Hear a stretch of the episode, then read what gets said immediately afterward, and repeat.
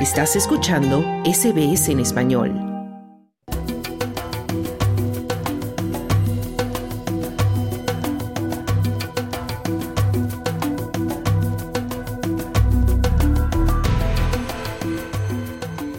Ser defensor de las primeras naciones o aliado en nuestro país significa apoyar de forma activa asuntos y causas importantes para las comunidades indígenas. Aquí van algunos aspectos a tener en cuenta relacionados con la defensa y la alianza con las comunidades de las primeras naciones. Aunque no hay un único camino para convertirse en aliado de una primera nación, conocer a la gente es uno de los primeros pasos, como en cualquier relación, según dice la mujer Bunjalung Karen Mandin, directora general de Reconciliation Australia.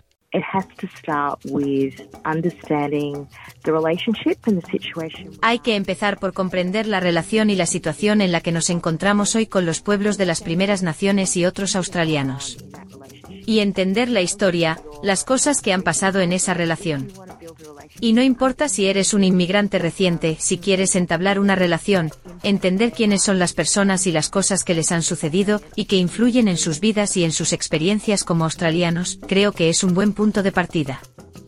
Mantin asegura que el proceso puede enriquecer a cualquier persona, permitiendo conexiones con la gente y con el propio país.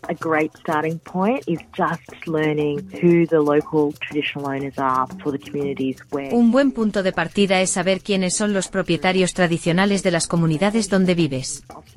Y a menudo se puede hacer a través de las organizaciones de las primeras naciones, a través de los consejos locales, y conociendo a la gente de la zona, conociendo los lugares que a menudo tienen en nombres de parques que utilizan el lenguaje tradicional, lugares que llevan el nombre de cosas que ocurrieron históricamente en esa zona.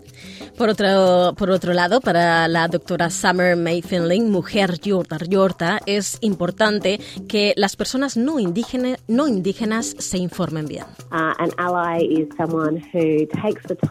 Un aliado es alguien que se toma el tiempo de educarse, ya que solo somos el 3% de la población. Si intentáramos educar a todo el mundo, no haríamos nada más, lo que incluye dormir y comer. Por eso el punto de partida es acudir a fuentes de confianza. Reconciliaste en Australia o los consejos de reconciliación de cada estado son un buen punto de partida, los recomiendo encarecidamente.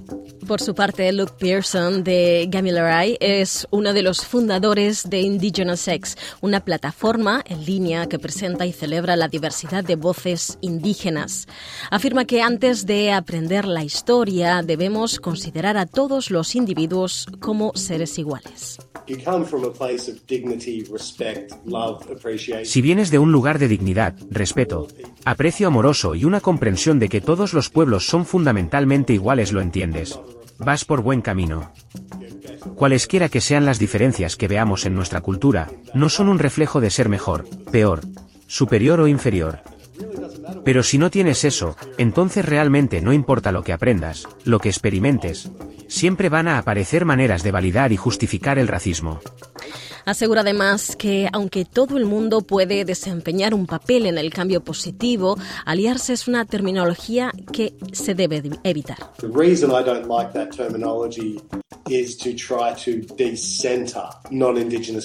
La razón por la que no me gusta esa terminología es que intenta descentrar a los no indígenas de la causa por la justicia indígena. Si estás haciendo cosas buenas y estás ayudando, eso es estupendo. Pero no deberías necesitar una etiqueta o una pegatina o que se trate de ti de esa manera. El objetivo no es que te sientas bien, el objetivo es mejorar los resultados para los pueblos indígenas.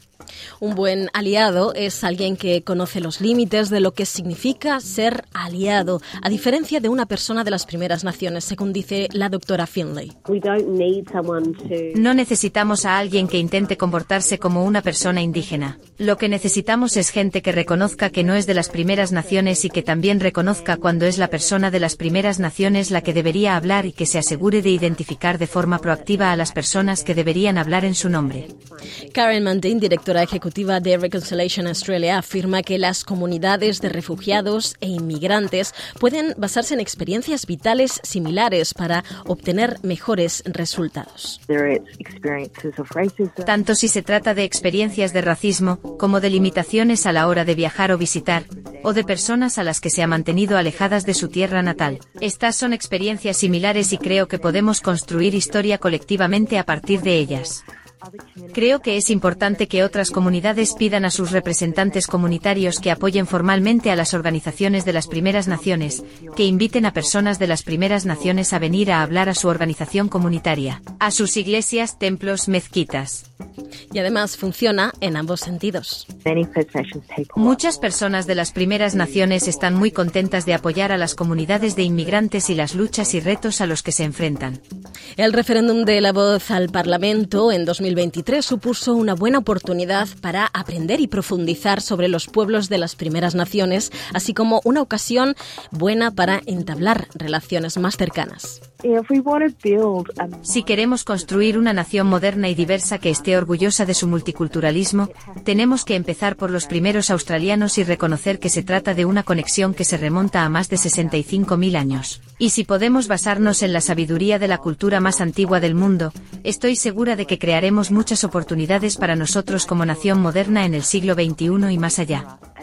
Australia en Español ha conversado con un profesional con larga experiencia en el trato con los pueblos de las primeras naciones. Se trata de David Mejía, Senior Lawyer en Human Rights Law Center, que nos acerca su experiencia. Claro, mira, yo he estado trabajando con los pueblos de primeras naciones quizás ya por unos como 15 años. Primero comencé trabajando un proyecto de salud en las áreas rurales de Victoria, pero ahora me doy ya mucho a los derechos humanos de los pueblos originarios, especialmente el derecho, derecho de la protesta. Pero eh, por los últimos, digamos, 15 años por ahí, he trabajado con pueblos originarios aquí en Australia, pero también en, Latinoamérica. Entonces tengo, tengo alguna experiencia trabajando ah, en estas comunidades. Ah, ¿Tuviste algún tipo de preparación, David, antes de relacionarte? Em, me refiero, por ejemplo, a conocer su historia más de cerca, a entablar un poquito más de, de contacto, de sensibilidad con ellos. Mira, te cuento, Noelia, que en verdad que no. Eh, eh, me, me, dijeron, mira, ese es tu proyecto y, y, muy buena suerte, ¿no? Entonces, ese, esos skills que se le dice en inglés, los he tenido que aprender a, veces por cometiendo, eh, cometiendo errores, pero lo he aprendido en las comunidades propias. Y yo creo que la, la cosa más importante que, que, he aprendido por los últimos, digamos, 15 años por ahí, es que la, es fundamental que cuando uno va a estas comunidades, uno llega con respeto, pero también con una autorreflexión y, y, estar listo a escuchar y a ser educado, porque ser un, aliado genuino con estas comunidades, ahí, ahí se empieza, se empieza con autorreflexión, con, con escuchar y con mantener muchísimo respeto, porque a, mucho, bueno, a menudo llegamos a estos espacios de estas comunidades desde una posición de poder y privilegio. Yo por ser ah, salvadoreño por nacimiento. Yo, yo sé que en, muchos, en, muchas maneras este país me ha tratado a mí mucho, mucho mejor, con mucho más, eh, digamos, cariño que, que a, sus propios pueblos originarios. Entonces es muy importante que cualquier persona que entre en esas comunidades sepa el contexto histórico y cultural en, en la que vas a entrar, ¿no? Eso es fundamental, tener respeto y llegar con un corazón abierto a, a, a escuchar. David, me decías que en un principio no tuviste ningún tipo de preparación y que poco a poco, a base de prueba y error, fuiste pues adquiriendo los conocimientos y esa experiencia ¿no? necesaria para, para trabajar. Em, háblame alguna anécdota eh, que tengas en, eh, a tus espaldas, algún recuerdo que hayas, em, que puedas recuperar para nosotros y no lo sé, que hayas cometido algún error o que, que, hayas metido la pata en algún sentido, alguna tontería de estas que recuerdes y que, que sean fáciles de, contar. Sí, claro, mira, te doy la, primera vez que, que verdad me, metí, bueno, hice un, error eh, un poco pequeño, pero, pero esto es un error que, que es muy significante, que cuando estaba, estaba escribiendo, digamos, un reporte, creo, y, y usé la palabra aboriginal sin mayúscula. Entonces, una, una, una, persona sabia, un amigo mío, me, me, me, apartó al lado y me dijo, mira, no somos, no somos objetos, somos unas personas con, con, mucho orgullo en nuestra, nuestra cultura, en nuestra historia, y si, no, y si vas a hablar de nosotros, tenés que usar una mayúscula A cuando estés deletreando aboriginal. Y ese, ese error solo lo cometí una vez, ¿no?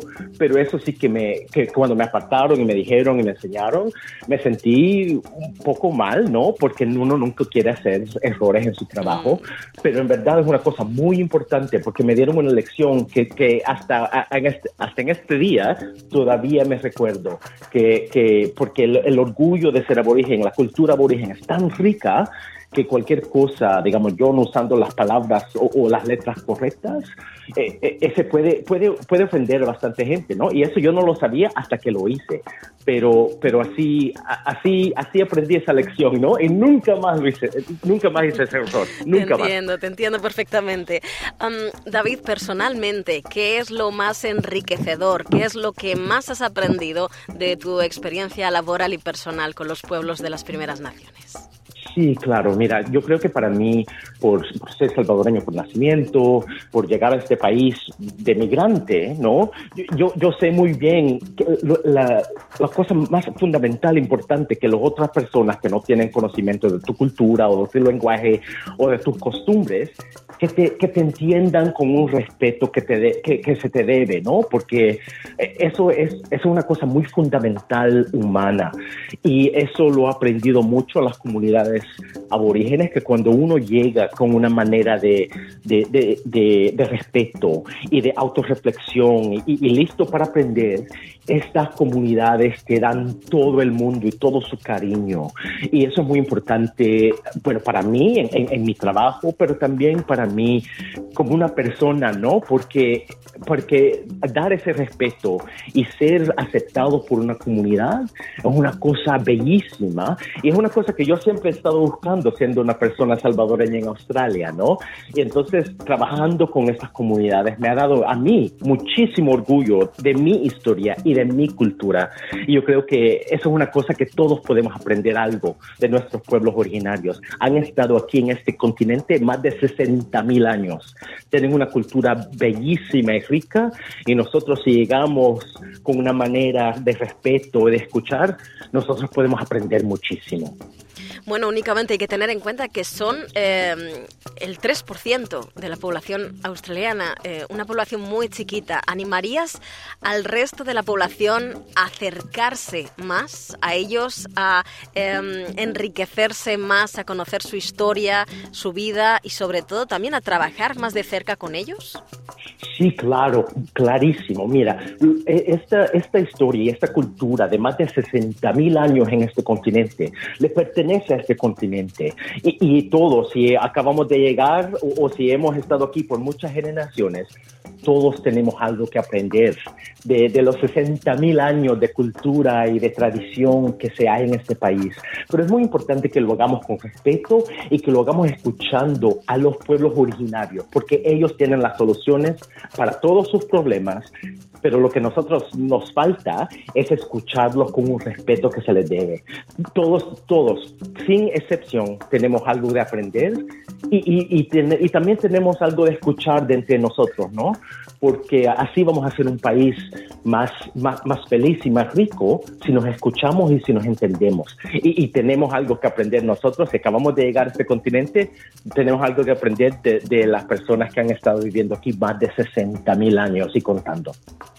Pues David Mejía, Senior Lawyer en Human Rights Law Center, ha sido un auténtico placer poder hablar contigo, escucharte, tu experiencia, tu sabiduría y, espero um, poder seguir hablando más en el futuro sobre este tema y sobre tu relación con, con los pueblos de las primeras naciones. Muchísimo gusto y gracias por estar con nosotros. Muchísimas gracias, Noelia.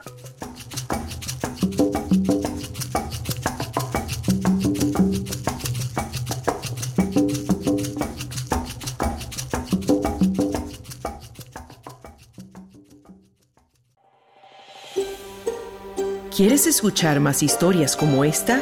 Descárgatelas en Apple Podcasts, Google Podcasts, Spotify o en tu plataforma de podcast favorita.